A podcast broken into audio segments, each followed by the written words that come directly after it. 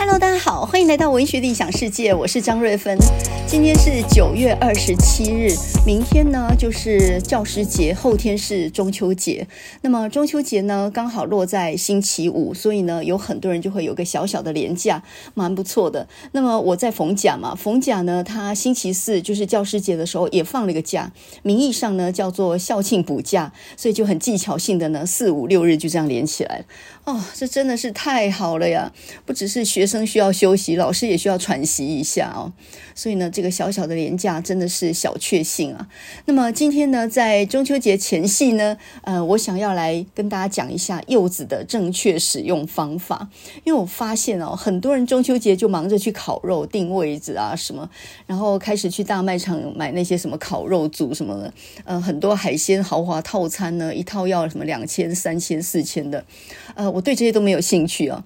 呃，中秋节我唯一有兴趣的还有月饼，我也没有兴趣哈。那些月饼真的油滋滋的。我觉得我中秋节唯一有兴趣的就是柚子。然后也还有个原因，就是我是麻豆人嘛。那么麻豆这个地方啊，是产文旦的啊。文旦是柚子的一个品种，它是一种很好吃的品种。当年在清朝的时候，呃，是可以进贡到清朝的皇帝那边去的。它的品种很特殊啊，所以呢，在外地我们也买得到像斗六的文旦啊，或者是花莲鹤冈也有文旦。可是呢，那个个头就大大笨笨呆呆的啊，一看就是难吃的。那么柚子要好吃啊，它的体型你一看就知道了。呃，它那种底座是宽宽的，就好像人的屁股是大大的那样。然后整个看起来是一个三角形的，呈现一个像三角锥一样的个头小小的，掂起来是有点沉重的的卡巴锥哦。那这一种柚子是绝对好吃的。那么尤其柚子要好吃呢，摘下来之后，它大概要吸水，就是要让它呢那个表皮干燥一些，然后呈现一种皱皱的黄黄那个样子，看起来丑丑的，那个就是最好吃的时候。那么另外呢，这个文旦柚啊，一剥开来，你就会发现它的那个呃，它的果肉的部分呢，就是它的果肉比较细致，就是它它那种呃那个颗粒啊，就是那种柚柚子肉的颗粒，就是很细小的。这个在我爸来说呢，他就是说卡塞米啊，就是它的果肉的颗粒很小，然后它几乎是没有籽的。那一个合格的那种麻豆老欉的文旦，它就是长这个样子，所以从外观就可以判别，这根本都不用吃就可以看出来。然后好吃的程度也差很多哈。呃，麻豆的文旦呢，如果你放了一阵子，皮都皱了再吃的哦，非常的非常的甜，非常的好吃。所以呢，用这种标准去看各地方，比如说人家送的文旦或各地方买的文旦都不合格，那几乎都没加进。所以呢，我今天就要来教大家，如果你手上有难吃的柚子怎么办啊？呃，这个浪费了也挺可惜的。所以呢，我们今天就来教教大家呢，正确对待柚子的方法。那么除了果肉是可以好好利用的之外啊，其实这个皮也是个宝。那我们首先呢，先来说一下柚子这个东西啊，它跟葡萄柚是很像的，它有某种物质啊是很类似的。我看它大概是同科吧，同种的东西哦。所以呢，第一件事就是你吃。柚子跟葡萄柚的时候，千万不要吃药。好像里面含有一种不知道什么的东西，会抑制什么什么肝脏中的代谢酵素了。那如果你吃血压药或者是抗忧郁药，什么安眠药那一些的话，绝对不能跟柚子或葡萄柚共同食用。那如果你真要吃的话，至少吃了药以后，隔两三个小时你再去碰这些东西。那也因为这样，所以呢，不要让你的猫狗去接触到这个柚子哦。那很多人就觉得，哎，柚子皮切开来很可爱，弄个柚子帽给给狗戴在头上，千万不要这样哈，好像柚子这个味道对猫跟狗都是不好的，所以尽量让你的宠物远离柚子哦，这个不是猫狗能吃的东西。那我们今天呢，就用最实用的方法来教大家柚子皮跟柚子肉怎么样运用啊。首先，我们先说柚子皮吧。那么我们剥柚子的时候呢，我比较建议一次剥很多，因为你把它规矩秋嘛，啊，你规矩秋啊那样只剥一个，还是要去洗手的，所以你干脆呢一次多剥好几个。那剥柚子之前，当然表皮就稍微刷干净一下啊，不然可能有一些脏物。然后再来呢，就是呃，你用刀子呢，在它的顶部切一刀，然后呢再往下画成爪形，这样把它剥开，就是一般剥柚子的方法。那网络上有一个方法，就是头尾各切一刀，中间再切一刀。然后把它掰开。那这样的话，听说柚子肉比较容易取出，但是我不建议这样做。原因是什么呢？因为你这样切就把皮给切断了嘛。我们等一下要用完整的柚子皮，所以你这样切的话，柚子皮就整个都切碎碎了，不就不好用了哈。所以我不建议这种方法，你还是照传统的顶部切刀，然后呢，沿沿着下方就这样切成爪形，这样把它掰开，这样子。然后呢，切开之后，你把它剥开之后呢，这个柚子皮绿色的部分，你把它反折，它就会喷出精油出来。这个精油是天然的芳香精油，哦，它的香味非常的好闻哦。如果你在那个冷气房里面。然后你在冷冷气房里面剥两个柚子，并且呢，把柚子皮反折，就是让它的那个精油尽量喷出来。然后呃，搭配电扇，这个房间会有大概两到三个小时，哇，都非常非常的香。你从外面进来就闻到那个味道了。你与其花个呃六七百块到无印良品去买那种很贵的一小瓶的香精油，你还不如用这个，这完全是废物利用啊！尽量把那个皮里面的精油挤出来，就是反凹哦，反折，然后用力一点，把每个角落的精油都给它喷出来。哇，你这个房间真的是会很舒服，还有提神醒脑的功用啊！这个是柚子皮，那么呃，柚子皮放在冷气房里两三个钟头之后，就会稍微干掉，对不对？那干掉没关系，你就把它喷一点水或沾一点水。它另外一面不是白色的瓤吗？那个地方呢，湿润的时候就是一个绝佳的呃去污的一个，有点像抹布这样的东西，有点像绝佳的那种去污海绵啊，有点像化学海绵那样。那你就拿着白色这个部分呢，去擦你家的纱窗。那纱窗一般都是家庭清洁里面的死角嘛。很难清理的干净，然后你如果用抹布的话，你还得去洗那个抹布。所以呢，我们现在就直接用那个白瓤的那个部分哈，你手上接触的是绿色那部分，然后就把它当抹布一样的白色部分接触纱窗，用力的刷，你就会发现那个白色粘附了所有的黑色污垢。黑漆漆的一整年的污垢呢，就靠中秋节这个柚子皮来清洁啊。那你擦完之后呢，还可以把窗户的框，因为窗户的框那边也很脏，几乎没有没有没有时间清理。你也是用这种方法，一次全部擦干净。那擦干净之后，当然这个柚子皮就集合在一起，就可以全部丢掉，因为已经很黑很脏了。那这个擦过的窗框跟纱窗会有一种淡淡的柚子香。呃，这种香味就不是人工香精那种，是很天然的香气。那么听说柚子的精油是可以防虫的，所以我想多少也有点防蚊虫的这样的效果。但是重点还是清洁了。呃，你用一些废弃的柚子皮就可以把纱窗清了干干净净。这个是我每年中秋节都会做的事情。那如果皮有剩下的话呢，甚至连那个家具的，比如说桌子角、椅子角，或者是地板，你也可以全部把它擦拭一遍。我觉得不但干净，而且会有一种清香，我那个感觉真的很好，因为它有精油嘛，它那个精油会留在木器上面哦，所以呢，就是天然的芳香剂，然后兼清洁剂哦，非常的好用。这个是柚子皮的功用。那柚子皮那个白瓤的那个部分，你也可以剥一些下来，放在小包的那个纱布包里面，就像。就像你煮卤味的时候那种纱布包，然后就把它丢到浴室里面的洗澡水里面。那你泡澡的时候呢，就有一种淡淡的清香。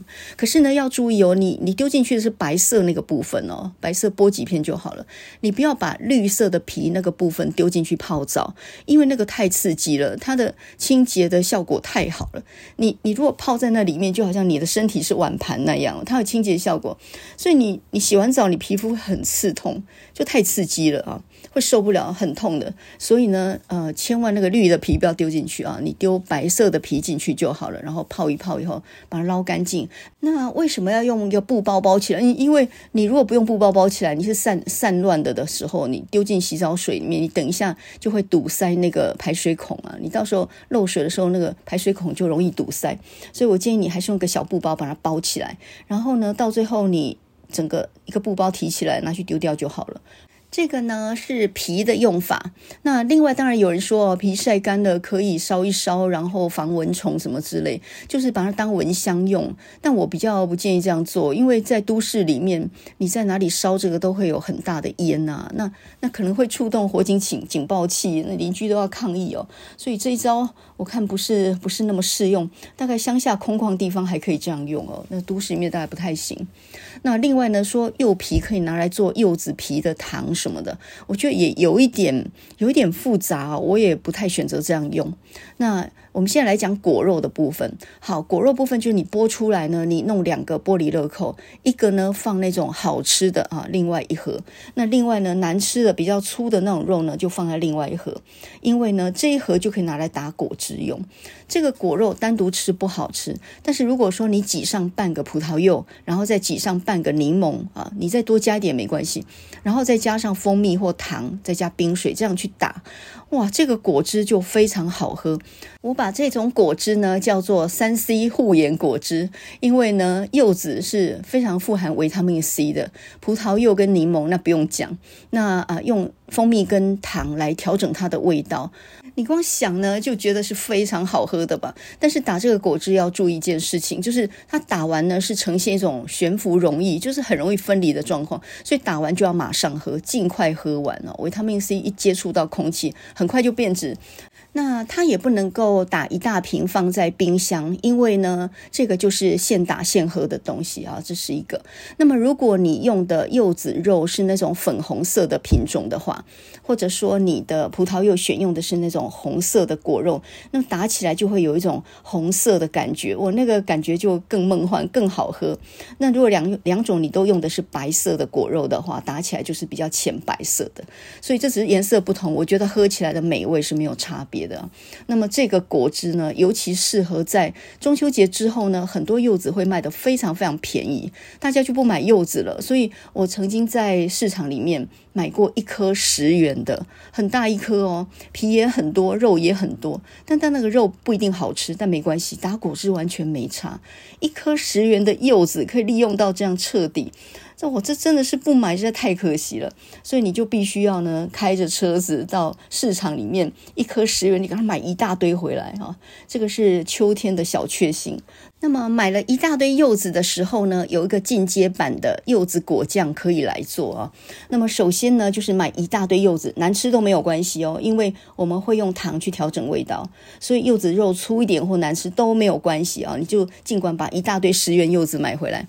那买回来之后呢，那个皮你先削薄薄一层的绿色皮下来，然后呢，这个绿色的皮你把它切成丝，切细一点，因为等一下我们要放进柚子酱里面，增添一点点清香的感觉。如果你这个柚子酱里头没有那点皮丝的话，那就不够香。所以呢，你就是要把那个柚子皮绿色部分用那个刨刀刨一点下来，然后切成丝，并且呢把它泡在盐水里面，然后反复换这个水，换个几次之后呢，因为它一泡盐水就会呈现出那种浓浓浊浊黄色的那个那个感觉，倒掉，因为那个很酸很苦。然后呢泡个几次之后呢，再来放在一旁备用啊，就把它切碎碎放在旁备用。再来你就来准备你。你要煮果酱的果酱锅子啊，那煮果酱的锅子呢，要厚底，最好是不锈钢，因为它要煮一阵子嘛，要耐高温。那如果你用普通的锅的话，那个锅会烧坏哦。所以我建议你去买一个果酱锅吧。春天可以做那种凤梨酱啊、桑葚酱，然后呢，那个秋天的时候做柚子酱，这个很常用诶。那我我就有个果酱锅，然后这个果酱锅里面呢，你先放好几碗白糖，你用二砂也可以，其实用冰糖也可以了，用什么糖我觉得没有什么差。然后呢，你把那个剥下来的柚子肉分两半，一半呢放进那个果酱锅里面，跟着那些糖一起煮。这个时候呢，你可以把泡好的那些皮丝，就是那些已处理过的皮，丢进去，跟那个柚子肉一起煮。这个时候，你可以切一个苹果，就是呃皮刨掉，然后把苹果肉呢切成碎碎的，形状没关系，因为等一下就煮烂的，那个无所谓哈、我们为什么要用苹果肉？因为第一个增添苹果的香气，再来呢，就是因为这个苹果它里面有胶质，柚子的胶质不够多，所以等一下你煮出来的果酱会不够浓稠。那我们是没有要添。添加任何添加剂的，所以你等于是用苹果的胶质来让它稍微浓稠一些啊。所以呢，这个锅子里头就有什么呢？柚子肉，另外呢就是皮丝，还有糖，还有苹果肉。另外呢，你再滴半个柠檬汁进去，然后这样子去熬它。那你不用加水哦，因为柚子里头就很多水分，它就慢慢煮着煮着，它水就跑出来。那么正在它那里咕嘟咕嘟的时候，你不能够走哦。这个时候你就在旁边把另外一半的柚子肉，大概有个大半碗左右的柚子肉，然后呢加上。一个苹果，还是一样切成碎碎的，然后跟这些柚子肉呢一起去打成泥。那么为什么柚子肉要跟苹果打成泥呢？因为你锅子里面那些东西要煮好久才会煮烂嘛。那这时候你如果能够先打一些泥，然后再丢进去的话，这样会首先呢就会加快它煮果酱的速度。不然你那一锅哦，我看你要煮很久的了。所以等一半打成泥处处理啊，再丢进去，那一半呢就用那个圆食物的圆形状在那边熬。这样会比较快。那你如果好，你说那我全部打成泥好了，全部打成泥再全部一起下也可以。但是这样你就没有柚子的柚子的果肉了。你希望你的果酱是有那个柚子的果肉那个感觉的嘛？所以一半果肉一半泥这样去煮。我我的调整方法是这样。那么这一整锅呢，会在那里咕嘟咕嘟。刚开始的时候水分会很多，因为柚子随着那个高温，它就一直出水。但是慢慢的，你一直搅一直搅，它你不能离开哦，你要在旁边这样慢慢的搅动它，免得它掉带，免得它那个下面焦了嘛。然后你就一直搅一直搅，你会发现它的那个呃水分就慢慢的蒸发了，也就是它就慢慢的变得比较。水分蒸发以后变得比较浓稠一些。那么这个时候呢，你再视情况再挤半个柠檬汁，或者是再加一碗的砂糖进去啊。这个东西要加不少糖，因为你加的柠檬也不少，所以呢，你可以煮一煮以后再去调整味道，可以稍微用那个呃长一点的那个那个汤匙，然后弄一点点出来试试看味道。那简单来讲，这一锅里面有柚子肉，有柚子皮，还有苹果。呃，打成泥的一半，然后那个小块状的一半，另外还有糖，呃，刚刚好像也还加了葡萄柚跟柠檬汁进去啊。那么这些呢，慢慢的熬煮，大概要多久呢？差不多要一个多钟头以上。而且你不能盖盖子哦，你如果这样千万不能盖盖子哦，就是要敞开盖子，让它水分一直蒸发。那你人在旁边做什么呢？你就在旁边呢，找出一些玻璃罐出来，然后弄一个锅子，这个锅子就随便什么煮面的锅子就可以。然后呢，就是用滚沸的沸水呢，稍微烫一下那些玻璃罐。呃，那个罐的盖子也要烫哦，然后这两个全部烫好之后呢，小心翼翼的拿出来倒扣在你的干净的布上面，让它沥干。因为这东西等一下我们要装果酱用的，所以一定要消毒啊。消毒过的这个罐子，它就可以呃密封，而且可以用放很久。所以呢，我们一次当然不会只做一罐柚子酱嘛，所以你就把家里面空的那种玻璃罐全部都找出来，只要能够密封的玻玻璃罐都可以啊。呃，我建议用小一点的罐子。很多人一做做一大罐，一大罐果酱拿出来也不方便，而且从冰箱拿出来很容易打破，因为都是玻璃罐嘛。所以我觉得还是一手能够握得住的那种大小的玻璃罐是最刚好的。比如说那种花瓜的啦，什么那一种不大不小那种玻璃罐是最好，不要用大的。然后呢，等到你那一锅慢慢的这个汤汁收干了，开始浓缩，你你就会感觉到它开始呢这个飞溅的很厉害。这个时候要小心被烫伤哦，因为你的手如果是没有戴手套的情况底下去搅的话，你很容易因为很靠近嘛，所以很容易被那个喷溅出来那个糖浆给喷到手，这时候你就会烫伤。所以呢，呃，你最好是戴一个戴一个手套，然后拿着汤匙这样慢慢的去搅它啊。那越搅越浓稠，越搅越浓稠的时候，你大概就知道快要收干了，这个时候把火开大，就是最后呢再收一下，大概总共的时间可能要一个，我觉得要一个小时半左右哦，如果你大锅的话。然后呢，你关了火之后，呃，不要马上盛装哦，因为那个是超过一百度，那可能一百八十度哦，所以要很小心。就是你关了火以后，让它稍微待个几分钟，然后你去准备你的罐子，还有你要盛装的那个漏斗，最好是那种钢的漏斗啊，你用塑胶的不太行，最好是钢的漏斗。然后准备一个舀的勺子，你等一下就是从果酱呃的那个锅子里头就一勺一勺舀起来，然后呢装到果酱瓶里面。那装进去之后呢，装到八分满，留一点点有空气的地方，装到八分满，然后把盖子盖起来，倒卡，就是倒扣在那个你的干净的布上面。那这样的话就可以完全杀菌，完全真空。然后倒扣大概半小时吧，它慢慢就降温了。那这个时候呢，就可以把它直立起来哈。然后呢，放到完全凉，你就可以放进冰箱。这个。呃，这个果酱大概放冰箱一两年，你只要不打开哦，一两年都没有问题。那么它的妙用很多啊，比如说你在烤吐司的时候，你就涂一点在上面，哇，这个非常好吃啊。然后呢，夹面包或者是呃你买的蛋糕，如果是原味的，你就夹一层柚子酱，也是很好很好吃哦。那要泡饮料的时候，加一些柠檬汁。这个挤一点柠檬汁，加冰块，加冰水，你就直接舀两瓢下去，哦，那就是蜂蜜柚子茶哦，这完全都不用买，自己做的，又便宜，然后又新鲜又好喝。这个果汁啊，加柠檬，加呃这个葡萄柚，加蜂蜜，或者加红茶，甚至于呢，呃加一点橘子汁或者是柳丁汁，什么样都很搭，只要它是柑橘类的，我觉得味道都是非常合的。所以呢，你只要有这个基底的话，哦，要喝一杯饮料那太容易，根本不用去买手摇饮，好吗？全部都自己做啊。所以呢，这个就是趁柚子很平的时候做起来，你就万无一失了。所以呢，刚刚说了半天柚子的使用方法，然后你有没有发现，其实呢，那个果肉只是一部分。它其实很大一个重点就在它皮的部分的应用。那很多人通常是把皮直接丢掉的，因为他不知道皮怎么用的时候，那又是最大的一个部分，所以全部呃这个剥下来就全部丢了。我每次看人把那个柚子皮全丢了，我我都觉得好可惜。那能不能给我？如果你懂得用的话，就知道哦，那个皮真的是不能丢诶。呃，某种程度来讲，皮也是精华诶啊。那从这个中秋节吃柚子这件事情，呃，我们也可以有另外一种体悟，那就是我们一般人呢，其实都往往不知道表现在外面的那个部分哈，就像柚子的皮一样，那个部分其实也是很重要的。很多人呢都觉得说，哦，内在是要好的，那外表没有那么重视啊，外表不是那么重要。其实我现在慢慢的，我的想法有一点改观。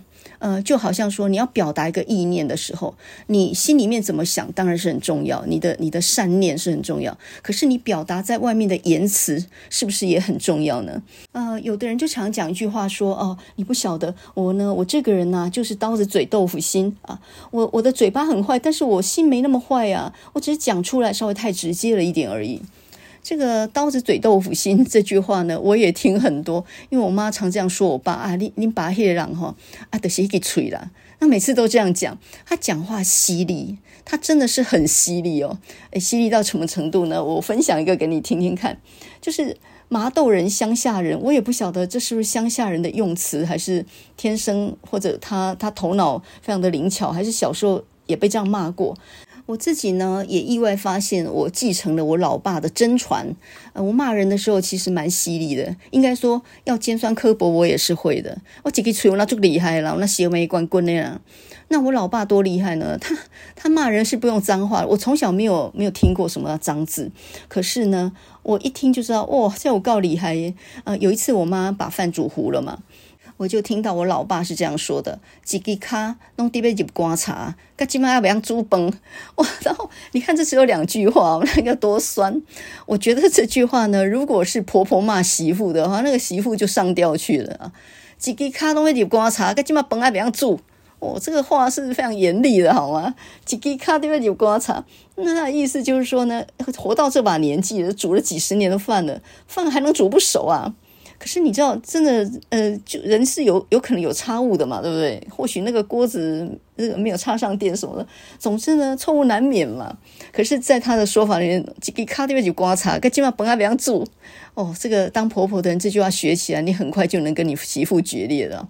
那另外还有一句呢，我听了也觉得哦，这个我告诉你，还。就是我记得有一次好像是晚上吧，嗯，其实也没有很晚了，大概就是八九点准备要睡的时候而已。那个时候就听到呢，隔壁的邻居发出一些敲击的声音，有点像是在敲木板的声音啊，敲敲木头还是在敲墙壁的声音，就是这样咚咚咚咚那种声音，而且持续了一阵子，蛮蛮困扰的。然后那时候就听我老爸讲了一句说：“三更半夜在顶上面刮茶啦。”哇，那那时候。我也觉得说，哦，这个人讲话真的也是很不留情哦。三更半夜在顶上面刮茶，结果呢，后来我自己在自己家里面，然后也有一次呢，就是晚上，然后楼下的邻居在那边咚咚咚，我不晓得在敲什么东西，看起来像敲木头的声音。然后呢，我就骂了一声说：“三更半夜在顶观察你。”就我有点就学到我老爸那个口气了。所以呢，我发现骂人的本事会遗传呢。那假设一个老师骂人骂习惯了，他的学生听到耳朵里的时候，他以后长大了就变成这样的一个大人，用这样的话去骂他的小孩子，这个绝对是遗传的。因为呢，这些话会不经意的呢就钻到你的脑海里面，然后呢就成为你自己意识的一部分。在你盛怒的时候，你很生气的时候，自然骂出口。所以从你骂人的样子就知道你小时候是怎么被骂大的嘛。那所以呢，在我们的教育里面啊，如果老师常常骂学生啊，你这 Q 改了，这不好啊，啊，你这医药做对不真多。如果你常常这样对学生讲的话，你想想看，学生会怎么样讲他们的下一代？这个是很无意识的，就是你听多了这种话，很自然就脱口而出啊。我们常常说呢，教育无他，唯爱与榜样。你你可能心里是有爱的，但是你口头上也很苛责的。可是你看这种话算是什么样的好榜样？所以呢，其实最好那种批评的话少讲一点。很想讲的时候，也要赶快吞进去。最好批评的话少讲，多一点鼓励的话。呃，我记得我我小孩很小的时候，上小学一年级吧，然后送小孩去上课的第一天，我记得那个学校的教务主任还不错，还是校长嘛，就把家长呢集合起来。还给家长上了一课，那他就说呢，人拢呷哺啊，呃，小孩子呢，不管做什么样的事情，人拢呷哺，所以呢，一定要用夸奖来代替责备，因为我们这一代哦，五六零年代这一代大概都是被骂大的嘛，可是呢，我们不希望小孩子是被骂大的吧？现在教育观念已经不一样了，所以呢，要用鼓励，要多夸赞他们来代替责骂跟要求啊。那他说，狼龙假波。我觉得这句话真的讲得很贴切啊！一个小孩做错什么事，你就是好好鼓励他说：“你做的已经很不错喽，加油，很好。”呃，这种话别人绝对听得进去。所以有一句话叫“先扬后抑”，就是说你先包扬他，然后再去贬义他。比如说，你说：“哎，你写得很不错，诶，只是有几个错字，改改就好了。”像这种话就很容易听进去，对不对？因为他的本意就是要夸赞你，只是跟你讲说怎样会更好，这个话就容易听进去。可是如果你反过来讲呢？哦，你错字太多了啦，虽然写得还不错，那那这是同样的意思。为什么呃贬义放在前面就比较难接受？因为你你就只听到前面满满的指责，你这个不对，那个不对，太糟糕了，太差劲了，写错一个字好像就要了命一样的。所以我觉得。我教书教了三十年哦，教到快退休，我领略到这个道理，真的是，呃，要讲好话，少讲批评的话，这不是虚伪，这个是如果你懂得人性，我们也不希望人家批评我们啊，批评的话听起来都很刺耳啊，都都很伤自尊嘛，都很难受的嘛，那我们要怎么样对待年轻的一辈，尤其是小孩子们，他们比较不像我们这样被贬义长大的。那你可能一句伤害他的话，那你记一辈子，可能受到很大的伤害，诶，像我们是被践踏长大的一代，没差了。我记得我念国中的时候，好像成绩单还被老师丢在地上，叫我们自己捡，诶。我还记得一个英文老师，我这永生难忘，我这这辈子都记得他的名字，啊，非常骄傲的一个一个这个一个中年的女性。那有一次我被叫起来念英文的课文，我念得结结巴巴的。其实我不是没有准备，我是太紧张了，因为本来生性就很容易慌张，被他突然叫起来，然后念得坑坑巴巴。然后呢，我记得他很不高兴，他就骂了我一句：“反应快点！”他就用那种几乎是斥骂的方法骂我：“反应快一点！”我这个人啊，没别的本事，我这辈子就是反应很快、很敏感的一个人，就居然被他骂说：“反应快一点。”他觉得我反应慢，我是迟钝吗？完全不是诶，我可能比你还敏感诶。但只是这个环境我不熟悉，或者说突然被叫起来，我慌张，还没有适应。但是你就说反应快一点，好像把我打入那种反应迟钝的那种迟缓儿一样。哦，这个这个我真的是永生难忘。另外呢，我还在一个珠算课上面受过一个老师的羞辱啊。那个珠算老师呢，病歪歪的，然后呢，讲话有气无力的。我们那时候还是打算盘的呢。然后我记得那次考试考两题嘛，一题五十分，那是考加减乘除。那老师念题目啊，多少加多少乘以多少减多少。那一连串的题目念下来，好，答案多少？所以呢，答案就只有两个数字哦。第一题一个数字，第二题一个数字。那我呢，两题都答错，因为那那题目太长了呀，所以呢。在那么长的算式里面，要搞错个地方很很容易的，所以我两个都错了。然后呢，我就零分。结果呢，这个老师呢就厉声叫喊：“零分的站起来！”我，当场呢就好像那个就好像那个死刑犯一样的站了起来。全班零分的大概有四五个吧，所以我就是那个底泥，就是那个最底的那个零分的四五个。然后站在那边，他就说：“你们到底有没有用心啊？”哦，就是就是骂我们这些零分的笨蛋就对了。你们到底有没有用心啊？哇，我我那个话呢，那个语气呢，还有站在那被羞辱的感觉呢，我也是永生难忘啊！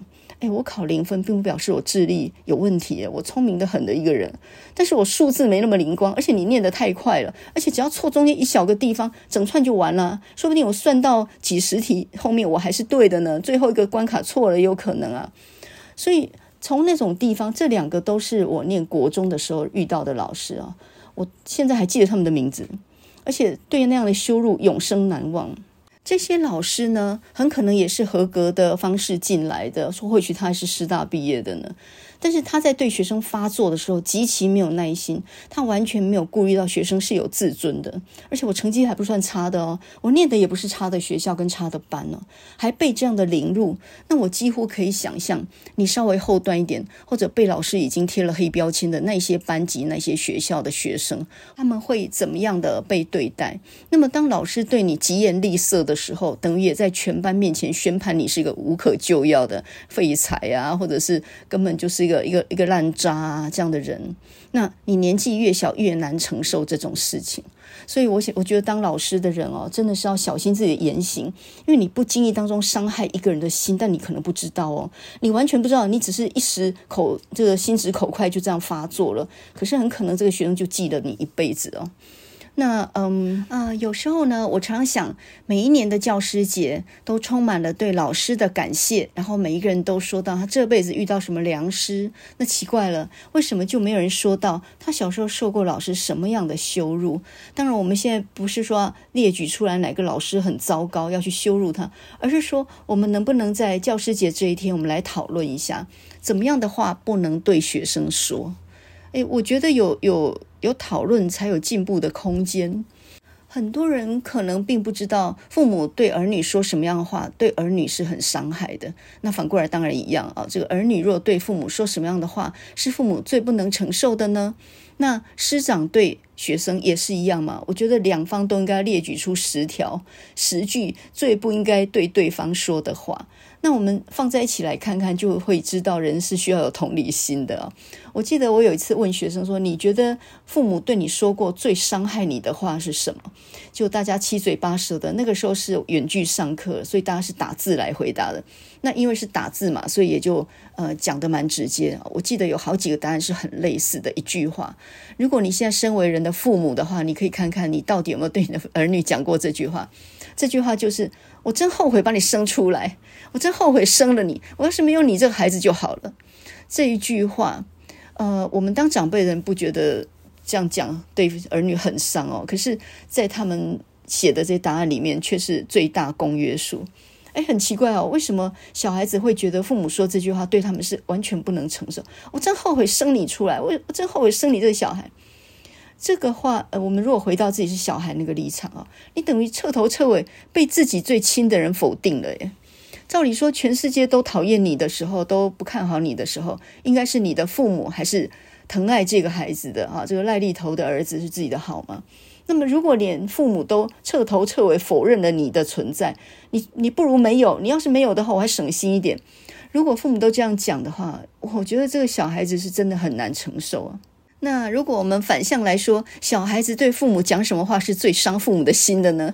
我觉得比较大的公约数应该就是说，我真后悔生在这个家里面，我真后悔你们把我生出来，或者是说，有你们这种父母，我怎么样能够出人头地？像类似这种话，也是对父母很伤，因为家境是一个没有办法改变的一个条件。父母可能受的教育不如你高，或许他们的他们生长的环境也很差。他他所有的能力就这一点了，他没有办法对你好，是因为他也没被好好对待过。所以，当你去质疑你的家境，我们家这么穷，我怎么会有希望？我跟一辈子就输在起跑点，哈，类似这样。好，那我们现在就来互相伤害好了。就是，呃，学生讲什么样的话会很伤害老师呢？我记得我比较年轻的时候，那时候刚到学校教书，然后只是个是个副教授嘛。那个时候呢，不晓得上课有些什么样的状况，然后学生呢就在评语里面骂我，然后就说只是个副教授。哇，那句话。不晓得为什么，对我来讲，我真的是伤很大呀。就好像说，呃，你只是个代课老师，但你也很用心，你已经用心用力了，待遇还没有一般的老师好呢。你已经很用心了，可是学生搞了半天呢，居然嫌弃你说你只是个代课的，你有什么了不起？像讲这种话呢，我觉得是很否定老师，就真的你整个人彻头彻尾都被他否定了的感觉啊。所以呢，这个每一个行业或每一个地，就是一个角色都有那种雷区，就是那种没有办法 让人家讲到的地方啊。那你若触及到那个痛点的话，真的就是要翻桌了那种感觉。那么教师节呢，我觉得身为教师的我应该来讲几个故事，就是来谈一谈啊，世界上有怎样的老师，他根本就。没有资格当老师的，就从他的言行，他就没有资格当老师。但是他其实没有自觉。我们上一集的节目里面就讲到几个我觉得很有启发性的哲学的老师啊，给了学生很好的一些指导，然后他们就呃这个受用了一辈子。那今天呢，我们来讲一个负面的，就是怎么样的言行会让学生受终身的伤害。所以教师节不要光是在那边赞扬好的老师了，其实有的时候你也应该想一想，有没有一些学生呢，他的心灵受到很大的伤害，他一辈子都没有办法长成为一个理想的大人。有没有这种可能？有诶，很多诶。我最近读了一本吴小乐的《那些少女没有抵达》这本小说。那这本小说其实，在教师节读起来是蛮讽刺的，其实也有很点很警示的意味哦。那么吴小乐他以前写过《你的孩子不是你的孩子》这本书嘛，讲到很多家境富裕的一些资优的学生，他们在请家教的时候呢，这个家教就是吴小乐，因为吴小乐是法律系毕业，后来没有去当律师，他就当下家教老师，然后就接触到到很多富家子弟。呃，在跟他们家教的过程里面，才体会到有钱人的家庭有有钱人的问题。这些学生的很多心理上其实是很空虚的，所以你不要觉得有钱就可以解决所有的事情。没有，家里头没有温暖、没有爱的一大堆。然后，这个你的孩子不是你的孩子，它的主题就这样。那么这一本呃叫做《那些少女没有抵达》。他是透过一个老师叫做吴一光，然后呢，因为她是一个年轻的女老师啊，结果她当导师，在导师班上就有个女学生叫苏明炫吧，她就跳楼自杀。然后从这本书开头跳楼到结束，都呃，这个老师一直想要知道学生自杀的理由，但是还是到最后也没有明白这个学生为什么会自杀。花样年华，十七岁的女孩子，念的是南部的资优的女校，有百年的历史。弄来弄去呢，我就觉得是在讲台南女中吧。然后这个故事呢，他一直从吴一光呃年轻的时候讲起，他也是一个品学兼优的学生。然后他有一个控制欲很强的母亲。后来结婚之后呢，他谈了几段失败的爱情，然后也受到很大的伤害。那后来呢，回到学界，然后回到这个学校自己母校教书。那她结了婚，可是跟她的丈夫的相处很有问题。她这个婚姻是名存实亡的。她其实也等于就是一个被人家操控的玩偶一样。她也是一个没有长大的少女，她一辈子都在压抑当中啊。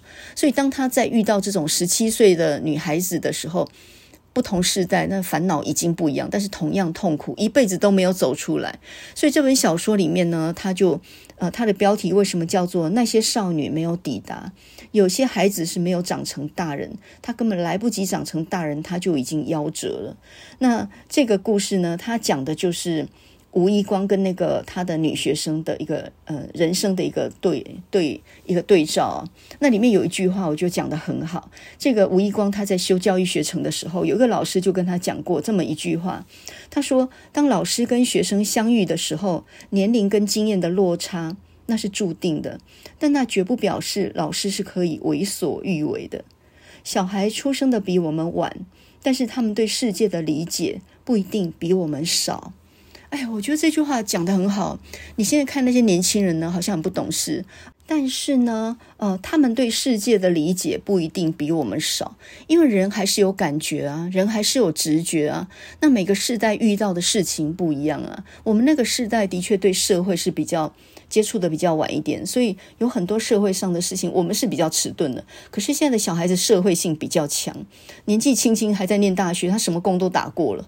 你想想看，我们我念完硕士班，我还没找过正式的一个工作诶，我二十四岁才开始赚人生第一个钱诶。可是现在的学生，你看十五六岁就在外面打工的，打零工的，呃，在那边上那个整天的班一大堆。所以现在呃，工时就是一个小时工资多少什么的，他比你还清楚。然后什么样的工作是有什么样的限制，然后呃有多血汗什么的，他们全知道，还你还未必知道，你你还没有换过那么多工作过耶，所以他们的社会性比较强，然后他们呃的适应力也比较好。你可能要嫌弃他们呐，书都没有在念呐，然后没有知识啦，然后什么。但是我觉得人还是要看看正面啊，就是没有的地方要加强嘛。可是他拥有的部分你还没有呢，所以我想谁也不要嫌谁哦。老师和学生相遇的时候，他们的。资历一定有落差嘛？你多了几十年的经历，多念了几十年的书，所以你当理当比他们多知道一点事情，这一定是可能的。可是那不表示你是可以为所欲为的，包括羞辱他们。我觉得这句话讲的是很好啊。小孩出生的比我们晚，但是他们对世界的理解可不比你少。诶，当父母在吵架的时候，当你表面上叫他要诚实，背后却在欺骗顾客的时候，你在跟顾客打电话的时候，你以为他都没有听到吗？他全部听在耳朵里耶。他他全部看在眼里，所以老师也可能表面一套，那背地里一套，那种表面很和善，但是背地里那种呃那种就是心心地非常的非常恶劣的那很多诶，那你以为学生是看不懂的吗？讲一个例子，就是我记得几年前哦，看过一篇文章，念念难忘。这篇文章呢，呃，它叫做《爱的教育》，她是一个年轻的女作家。那么这个女作家呢，叫做杨洁。杨洁今年才台大台文所博士班毕业，现在不知道找到工作没有，非常优秀，口才也挺好的。我在文学奖碰过她好几次哦。那她年轻的时候，她高中是念卫道中学，卫道中学在台中嘛，那是一个教会中学，那个学校我去演讲过，哇。修女好像是修女的修女的学校哦，然后那个墙壁上都贴标语，哦，这好像全部都是女生，好好像是吧？就总之就是一个循规蹈矩，然后非常就是呃管得非常严格，我们要不要说太高压？就是管得很严格的这样一个学校。那我第一次看到杨杰呢，是他高中快要毕业，呃，快要快要考上大学那个时候来旁听了我几堂课，他也去听过周芬玲的课，所以呢就这样的认识她。那事隔十几年了，她已经呃政大毕业、台大毕业，现在都台大博士班毕业了。我在文学奖评审的时候也跟她同台过啊。那她的文笔没有话讲，得过很多的文学奖，出过两本书。那第一本叫《房间》啊，这是一个散文集，讲的是她的感情的问题。那第二本呢，这这本就跟教育很有关系，叫做《他们都是我的前女友》。那什么叫他们都是我的前女友呢？他讲的就是他的学生。他在当实习老师的时候，作为老师的助手，一天到晚就是改作业的那一个，所以他比较了解学生的心声，因为他年纪也比较轻，所以就有点像是学生的姐姐那样的一个角色啊。那在面对这些年比他年轻的女孩子的时候，呃，他感受到很多。很多教育上的一些问题，但是呢，他只是一个实习老师，他根本只是一个助手，所以他根本是无能为力的。那《爱的教育》这篇文章呢，就收录在二零一九年的散文集《他们都是我的前女友》这本书里面。简单来说呢，她讲的就是一个女老师，她就是一只笑面虎。怎么说呢？她表面很和善啊，笑嘻嘻的，口口声声都是爱的教育，但事实上呢，让小孩子感受到的却是一种恨的教育。就是她自己以为她是个好人，可是她的方法完全是错误的，她带着偏见去看学生。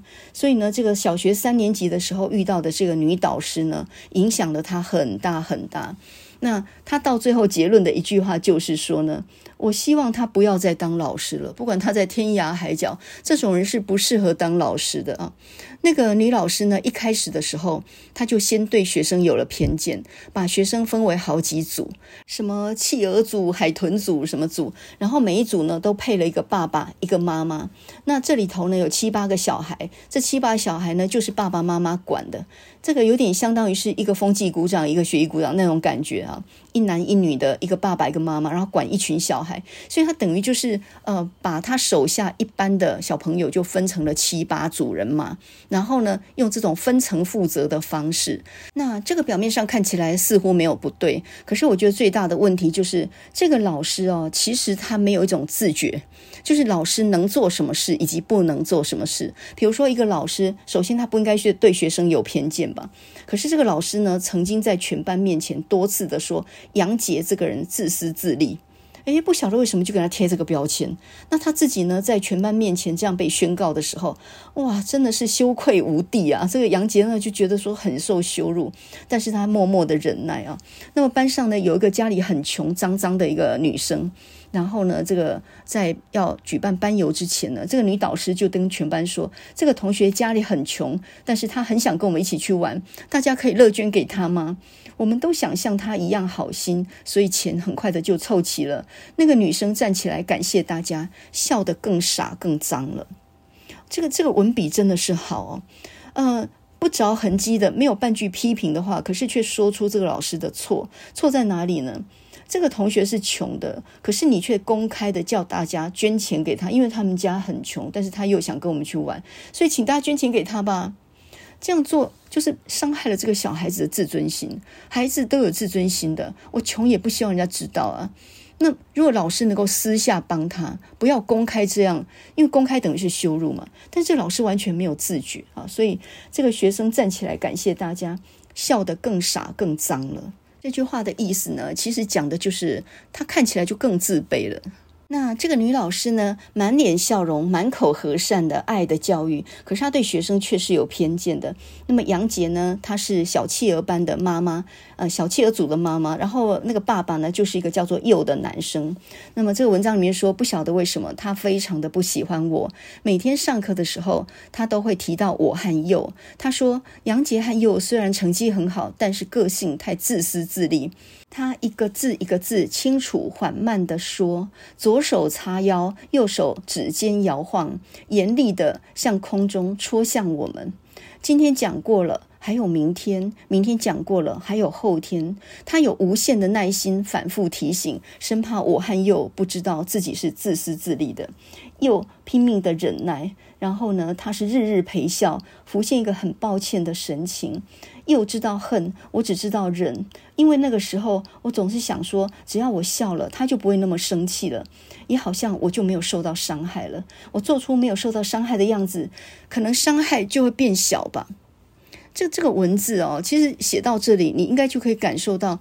当一个孩子在忍耐大人的时候，他是完全看出大人的错的，但他没有能力去反抗他。那有一次呢，杨杰被全班推选为模范生的时候，因为他心中另有一个模范生的人选，所以呢，他就直接取消他的资格，然后就说杨杰个性太自私了，不可以当模范生。这个不但把人抹黑，还贴标签的呢，自私自利，这个变成了杨杰的标签。哦，我想哪一个小孩子能够承受这样的羞辱啊？后来呢，呃，当他父母协议说要帮他转学的时候，才打探到说，这个老师原来是一个代课教员，他事实上也没有什么合格的资历哦。那么杨杰在这一篇爱的教育的后面，他讲到说，十多年后我自己也成了老师，我明白老师不是天生就会当老师的，只是有人能对抗自己的贪婪，有人不能；有人懂得收敛内心的残暴，有人不懂得。或许他的性格也不是什么滔天的丑恶。但是我只希望他不要再当老师了。那这句话其实收得很含蓄，可是，呃，一个小孩子心灵受到的伤害却原原本本的整个显露出来哦。老师来看学生，一定班上有他的爱将，几个特别乖的，甚至有些会当细胞，帮老师侦查一些事情。那一定有一些特别捣蛋、不听话、找麻烦的，一定有啊。所以有一些是红五类，有些是黑五类的。每一个人呢，都难免有偏见。但是呢，你如果用自己的偏见去解读你眼前看到的事情，这是蛮可怕的。因为我们其实只看到一小角的、一小角的真理而已，你可能没有看到背后的。的真正的那一面，那你就这样很轻率的去评判它是危险的。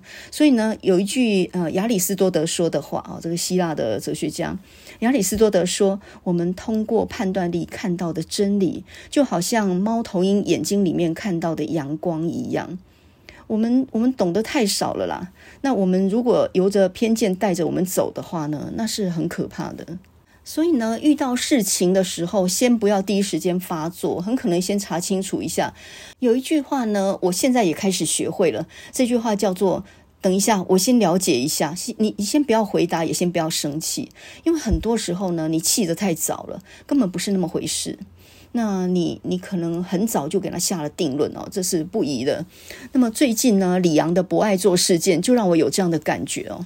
那么作家李阳呢，在前几天的时候，从淡水坐捷运到台北的时候，那啊、呃，因为他那天不太舒服，据他自己说呢，因为他在赶时间，然后呃，他最近呢也非常的忙碌啊，他十月一号又要到欧洲去宣传他的新书，所以很多事嘎在一起，他很很累，所以那天身体不舒服，上了捷运呢，连续跟三个年轻人呃跟他们说呢，能不能让我坐？那年轻人呢，一个男生。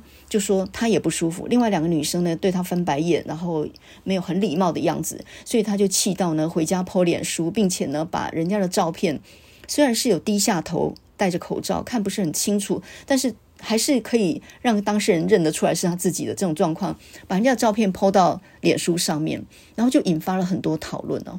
那有关于博爱座引发争议，这个已经不是现在的问题，几几年之间也很多这种争议了。有很多老人呢，就用自己的这个年长，然后就说啊，你们喝卡喝酒怎么坐在博爱座啊？应该站起来让老人坐，这种道德勒索，那已经听很多了，当然也引发了很多争议哦。啊，甚至有人还讲到什么博爱座干脆废掉算了。这整件事情啊，我觉得博爱座要不要废倒不是重点，重点是什么？重点是你要别人尊敬你之前，你可能要。是一个值得尊敬的人。当你用这种情绪勒索的方式叫人家站起来，应该要让你做的时候，你本身就失去了合理性嘛。你想想看，长者对晚辈啦，教师对学生啊，父母对儿女都一样啊。情绪勒索是得不到人家的尊敬的嘛，更不可能去配合你嘛。所以呢，你自己要去发表新书啦，或者最近很累啦，或什么的，这个东西关人家什么屁事情？再来就是。你讲的话其实有点优越感哈，比如说他讲说 I beg your pardon，那这句话其实他的意思就是说，呃，对不起啊，麻烦一下，类似这样的事情，有点像说すみません啊，这个日文里面讲说哦，不好意思，这个意思 I beg your pardon。当你听不清楚或者希望人家帮忙的时候，都说 I beg your pardon，我请求你的你的原谅啊，这个是一个很礼貌的一个发语词了。但是为什么在台湾，台湾人对台湾人要用英文讲 I beg your pardon？ 你是在拽什么东西呢？这个太有优越感了吗？讲这个话也太有优越感。这里又不是外国，你有什么必要不用中文、不用台语，你就偏偏用英文呢？你是要展现你多有优越感？你是多了不起啊？所以呢，他那个那个优越感满满呢，就是。感觉上好像他是个很有教养的一个年长者啊！你们这些年轻人呢，这个不懂得礼让老人，这个水准也真的太差了。他还说呢，这个女生对他翻白眼，让他感觉被羞辱啊。呃，我首先先讲一下，一个人会感觉自己被羞辱，呃，其实心态上也是要自己调整。没有人能羞辱任何人呢，只要你自己不觉得你被羞辱的话，所以别人不让我做，我并不会觉得受到羞辱。诶。因为他也需要做啊，而且他没有权利让你啊，所以他如果愿意让你，你应该谢谢他，就这样而已啊。你不能以为人家的让你是必然的，是应该的。那这个被拍的女学生后来在 D car 上面发文呢，她就说到李阳那一天也不是说啊，你可以接让我做吗？他说的是说我看看谁会让我做，我看看谁会让我做。这个有点自言自语，喃喃自语这样，这个蛮像李阳的口吻的。那呃，讲这个话背后的意思，其实也就是说。你们应该让我做，你们应该让我做，我看看到底谁会站起来。所以你这个预设就有一点，有一点，我觉得有点过了。人家没有什么样的义务一定要站起来，那你哪不知道？他或许在他他在看手机，可能他在查课表呢。他或许也在打工，在查打工的班表呢。他或许在回应他的他的同学、他的朋友。他可能家里有事呢。你怎么不觉得说人家可能在处理事？你只觉得他在玩手机？哎，手机也是处理很多正经事的，不一定是要玩。所以，呃，年老的人有年老的事，年轻人有年轻人的事，这个总可以理解吧？那么，另外呢，李阳应该有人就说，那你那么尊贵，你就应该去去坐自行车什么的。这个我倒要帮李阳讲一句话：有的时候我们坐捷运是希望能够快一点到达，比如说在那个交通巅峰时间哦，你其实坐自行车反而慢。必须要坐捷运才会如期到达嘛？当你在赶时间的时候，所以像我，我有时候要赶时间，我也是一定要坐捷运，很挤、很累、很晕，也是一样要坐，因为你坐计程车到不了啊。所以他可能不是钱的问题，我觉得他是想要把握时间，但是同时他身体也真的是不太舒服啊。结果呢，我在班上就是拿这个话题来跟同学讨论的时候，意外的发现，大部分人都没有看过李昂的书。呃，所有人知道李昂，呃，他是一个有名的作家，是因为他最近这几年常常参加谈话性节目，要么就跟黄越绥啊，或者黄宥嘉啊，或者是呃这一大堆三姑六婆七嘴八舌在那里谈话性的节目上面讲女性的议题或亲子或这个婆媳的问题等等。没有人看过他的书，诶，那么民进党很多人可能看过他的《北港香炉人人茶》，因为这个是一个有关于政治方面的小说。他讲到一个反对党他崛起的过程，以及一个女性她怎么样靠着她的美色肉体，然后去层层上位这样的一个故事。那当时候很多人就说他影射的是陈文茜，可是呢，当然李昂他自己是没有承认嘛。那讲到北港香炉人茶，那已经很后期了。呃，李昂在一九八三年左右的一本小说叫做《杀夫》，这一本书才真的是他的。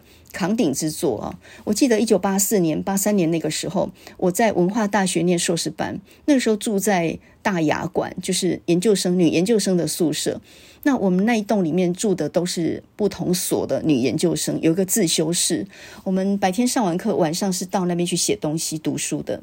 那这个自修室里面订了一份报纸啊，所以我们那个时候呢，每天下了课就回去在自修室看报纸，然后每天回去第一句话就说杀了没，杀了没，因为杀夫这个故事哦，其实是很呃色情加暴力的一个一个故事，它当然也是很颠覆父权的一个故事。它主要讲一个可怜的女性叫做林氏，然后呢，她嫁给一个杀猪的陈江水。在整个婚姻的过程里面呢，备受羞辱、暴力，那她每天几乎是被她丈夫强暴这样的方式，那最后呢，她是呃用她的杀猪刀把她给肢解了，这样的一个血腥的一个故事。那她背后要讲的是什么呢？就是呃，因为她这个故事是从上海的一个报纸上面一个妇人杀夫这样的一个消息来的，的确有这么样一件社会事件。后来这个女性呢就被。呃，判处死刑嘛，因为谋杀亲夫。那一般谋杀亲夫一定有小王嘛，就是一定有有奸情，但是其实没有。这个林氏纯粹就是受不了陈江水这样对他的一个一个一个残暴。所以为什么李昂会被视为是女权主义的新生？就是这整个故事其实在颠覆整个社会规范跟父权体制。一个女性也可能在没有小王的情况底下杀了自己的丈夫。那我想很多女性的处境啊，几乎都跟那个林氏是差不多的，是备受屈辱的。那整个故事是从呃这个林氏她的母亲说起，她母亲守寡，那饿到呢上街讨饭，就在讨饭的时候遇到了个士兵，然后给他一个白白饭团吃。那他一边吃着那个饭团，那个那个士兵呢一边在强暴她。结果林氏看了呢，大声惊惊呼，大声叫喊，然后把人叫来就，就反而呢被抓着。那么抓住之后呢，这两个都处了极刑，这样。那那后来呢，林氏就无父无母了嘛，就就被他叔叔呢就卖给了一个四十岁的陈江水，这个年纪大他一截的这个杀猪的人。那这个陈江水看起来就是一个。完全没有灵性的人，他他的工作是杀猪嘛，所以呢，当那个血喷出来那一刹那，就是他有快感那一刹那，所以他生性残暴，他就是这样子对待这个林氏的。那么刚开始他还会拿一些猪肉啊什么东西回来，好像林氏吃的还不错，至少有口饭吃。可是每天晚上都是这样子激进强暴的方式对待他。那么他们旁边呢有个老太婆叫做什么阿网官。然后就好心好意的拿个药膏来给他，但是其实却私底下在刺探他们家的事情，并且呢到处去说，到处去羞辱这个林氏，说哦叫的那么大声啊啊你那么好命啊还叫那么大声，就是整个社会是在羞辱这个林氏的。婚姻的暴力呢，在社会以前那个传统的社会里面，算是正常的管教。比如说丈夫打老婆这种事情，谁敢谁敢说一声，谁敢出来管一声？等下说你是你你是特也可以呀嘛？这样，所以话都讲得很难听。那迫害女人的永远都是女人。那么这整个故事就是后来呢，因为陈江水喜欢这个他强暴林氏的时候，他在那里大声叫嘛，那林氏咬紧牙根死不叫嘛，忍耐。结果陈江水不满意了，他不但去嫖妓，而且呢还倍加的，就是加倍在羞辱这个林氏。他他食物都再也不拿回来了。然后呢，他甚至上街乞讨。然后他自己呢养了一些小鸭子，想说这鸭子养养大了能够去卖，至少自己还有个饭吃，不用受制于陈江水。结果陈江水呢一回来，发现他在养小小鸡，然后就用菜刀呢把那些小鸡杀了个这个这个一片狼藉，就是血肉横飞。反正这个小说非常的暴力，就对了。那后来呢，这个陈香水说：“你想要有工作是不是？好，那你跟我去那个杀猪场。”他就叫他去帮他做事。然后有一次宰了猪之后呢，就把整个猪的那个内脏、整副内脏全部丢给他。然后林氏接着那那个温热的那一大堆内脏，他当时昏了过去啊。这样死亡的腥味，还有这样的死亡的气息，他是第一次遇到。好，直接讲到结论。结论就是呢，这个陈江水的残暴一步一步把自己推向了死亡。有一天在三更半夜，他又喝醉酒回家的时候，林氏拿起他的杀猪刀，就把陈江水呢就剁成一块一块的。他半梦半醒当中，好像是在梦幻中，也好像是在清醒当中，他把自己内心对这个她丈夫的恨全部都发泄了出来，就就把他像猪一样给肢解了。后来当然被抓起来，然后判了死刑。去游街，然后去去枪毙这样。那呃，我觉得他在写那个梦境跟真实当中的那种游走的时候，的确，我觉得他处理的蛮不错的，也够耸动。然后借由这样血腥的暴力的场面，看出来一个人被压迫到极致的时候的一个无意识的反抗啊。这个就是一个女性在一个传统社会里面无声的、无声的抗议、无声的反抗。说老实话呢，当时候很多女性小说，像呃廖慧英或者是像萧萨，他们的小说也都是女性小说，但是都改编成了电影。可是呢，为什么李阳这个杀夫呢没有办法改编成电影？我觉得他这部如果改编成电影的话，会是限制级，太血腥，没有办法避免这些场面。那么另外呢，就是这这本小说简直就应该改名叫《杀猪》。好了，废话不多说了。总之就是，本来要讨论李阳的不爱做事件，结果呢，就跟学生讲到沙夫在讲什么东西哦。那其实沙夫后来呢，李阳也还写了很多小说，比如说像《迷园》，这个是八零年代很著名的一本哦。那说到李阳呢，他们家三姐妹，施家三姐妹都是鹿港人嘛。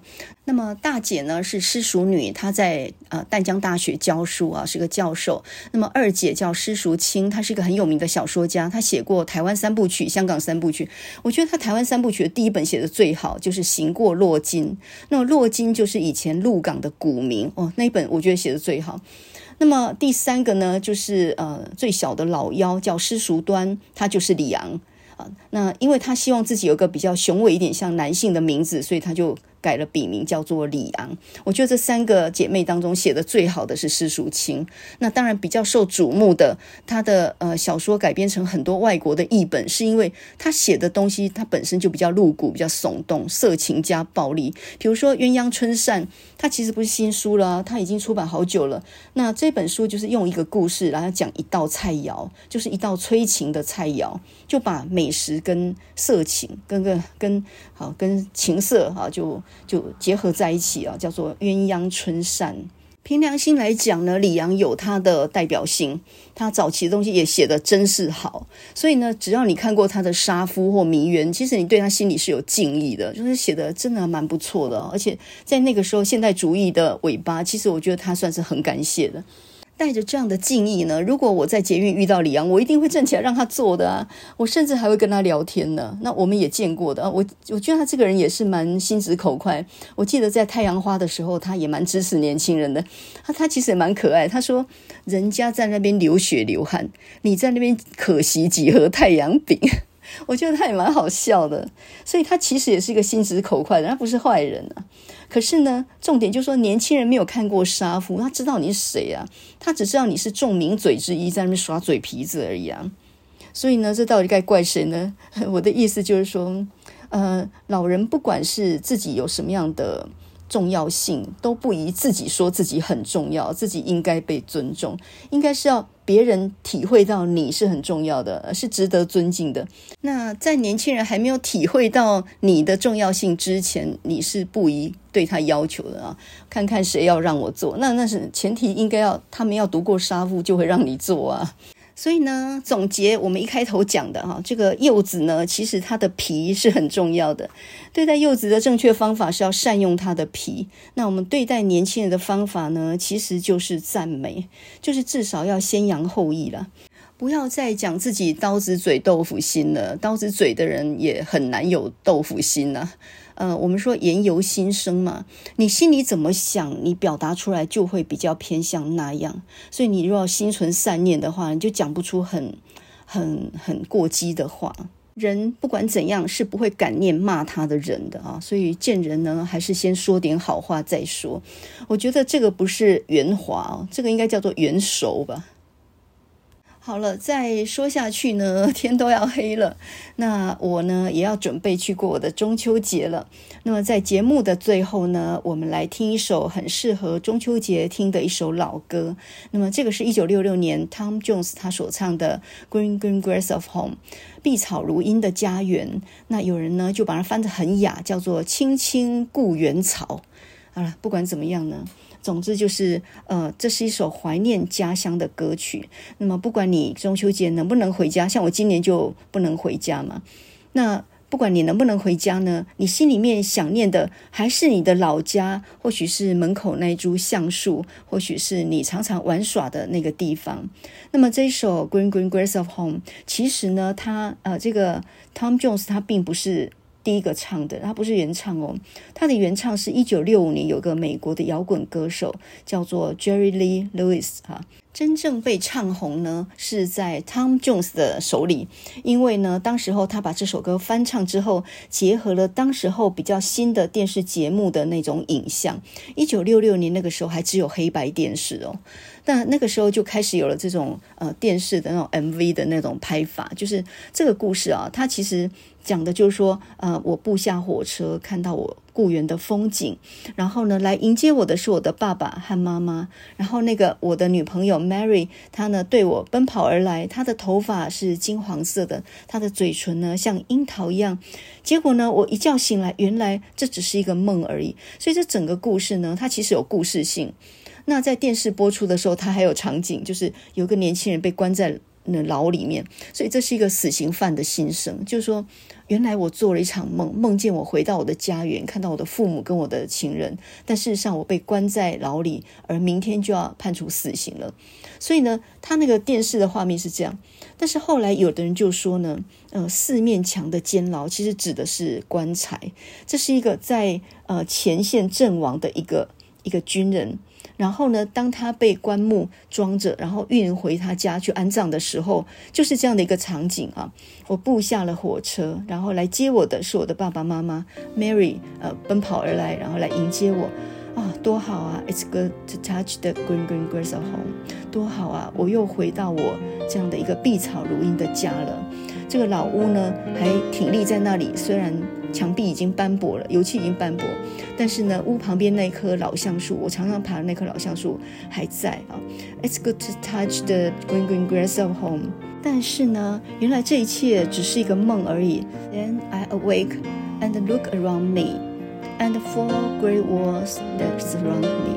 我醒过来，看看四周，但是呢，四边却是 grey walls 啊，就是灰色的墙壁，surround me，围绕着我。我顿时惊觉呢，that I was only dreaming。原来我只是在梦中啊。这个歌啊，好听又有故事性，然后每一个人其实从这首歌都会去有一种怀乡的情怀。比如说 Tom Jones，他就不是美国人，他是英国人呢，而且他是英国那个威尔斯那个地方的人，圣公他整开了。那 Tom Jones 他也不是本名，他是艺名啊。这个 Jones 呢是来自他的母亲的姓。那 Tom Jones 长什么样子呢？高大英俊，然后他的身材非常魁梧，所以他不但扮相好啊，呃，长相非常粗犷，同时呢，他的声音也是金嗓，他唱红了很多很多的歌曲，在赌城啊，这个拉斯维加斯，在伦敦很多体育场都登台，非常非常受到欢迎。那呃，Tom Jones 他的唱片呢，当年就在我爸爸的那个唱片柜里面。他那个宝贝的唱那个电唱机，还有那个唱片柜，全部都是不准我们碰的。可是我偷偷在他出去的时候，那也不晓得听了多少回了。我猜我爸知道我有在偷听。那他去世之后呢，我就把它搜刮来，全部都归为我己有啊。所以看到这个唱片封套，听这首歌呢，我就完全回到那个我的老家啊，我小时候住的台南那个家里面。那这首《Green Green Grass of Home》这首歌翻唱的那可多了，太多了。猫王啊，还有这个 Joan Baez 他们都翻唱过啊，几乎有名的呃演唱者几乎都翻唱过。那我觉得 Joan Baez 的唱法呢，我觉得非常清澈如流水。她本来就是民谣天后嘛，声音非常清澈，非常好听啊。你可以想象，在一九六六年美国在越战的时候，人家在征兵要去越南的时候呢，这个时候 Joan Baez 要一一个吉他拿着唱这首《Green Green Grass of Home》，我看一个兵都招不到。这这首歌真的是很好的反战歌曲啊。一个士兵，然后呢，死在前线。当他的棺木运回来的时候，再度看到他的父母，看到他的小情人，看到他的雇员，看到他屋前的老橡树，那一片绿色的草地，那就是我安眠的地方。我、这个感觉多哀伤啊！那中秋节快到了啊，不要忘记怎么样去用柚子皮的方式，然后你记得实验一下，真的把你的纱窗擦得干干净净啊，然后泡洗澡水也很好用。那我们现在呢，就来听这首非常好听的1966年的《Green Green Grass of Home》，碧草如茵的家园。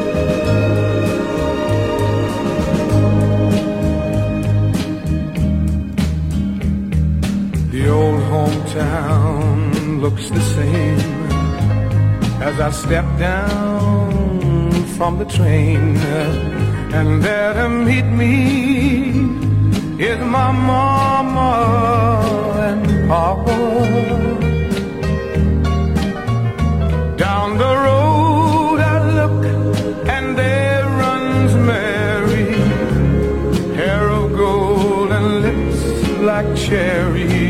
good to touch the green, green grass of home.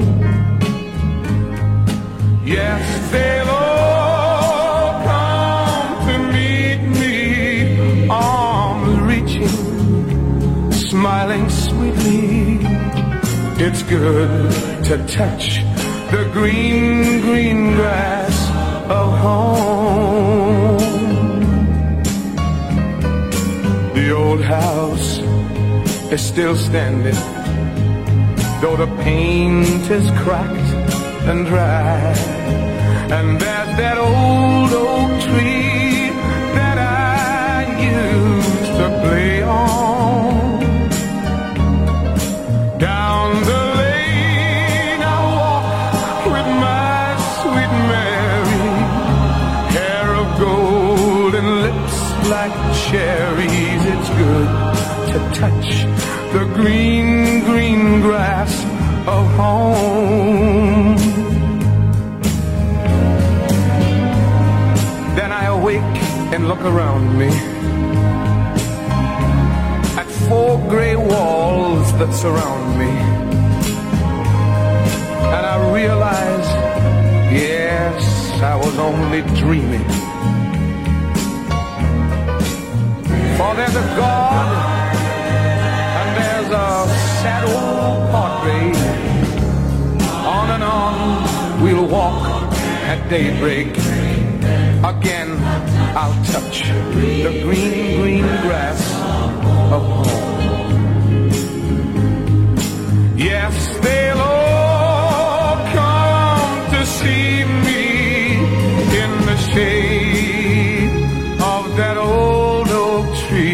As they lay me neath the green, green